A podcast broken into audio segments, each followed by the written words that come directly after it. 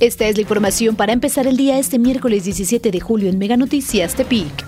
Este 21 de julio se cumplirán dos meses de haber sido tomada la caseta de Trapichillo por ejidatarios de comunidades de Tepic y San Blas, sin que aún se le dé solución ante la solicitud de construcción de cuatro puentes de carretera sobre la autopista. El levantamiento de un muro al estilo de Donald Trump en el estacionamiento de tránsito del estado ha provocado la ira de los vecinos y comerciantes del lugar, quienes se han visto afectados en ventas y en el bloqueo al paso de acceso entre calles cercanas hacia dicha dependencia. Son muchos los semáforos de importantes vialidades en Tepic que presentan fallos por haber sido afectados por algún accidente vial o las fuertes lluvias que se han registrado durante los últimos días. Se espera la autoridad de pronta solución a la reparación. La Procuraduría de Trabajo del Estado realiza constantemente operativos para localizar empresas que se niegan a otorgar seguridad social a sus trabajadores, en colaboración con la Secretaría de la Previsión Social y el Instituto Mexicano del Seguro Social. La nueva modalidad para la obtención de datos que ha implementado las dependencias federales cuarta la libertad de expresión para los medios de comunicación en México.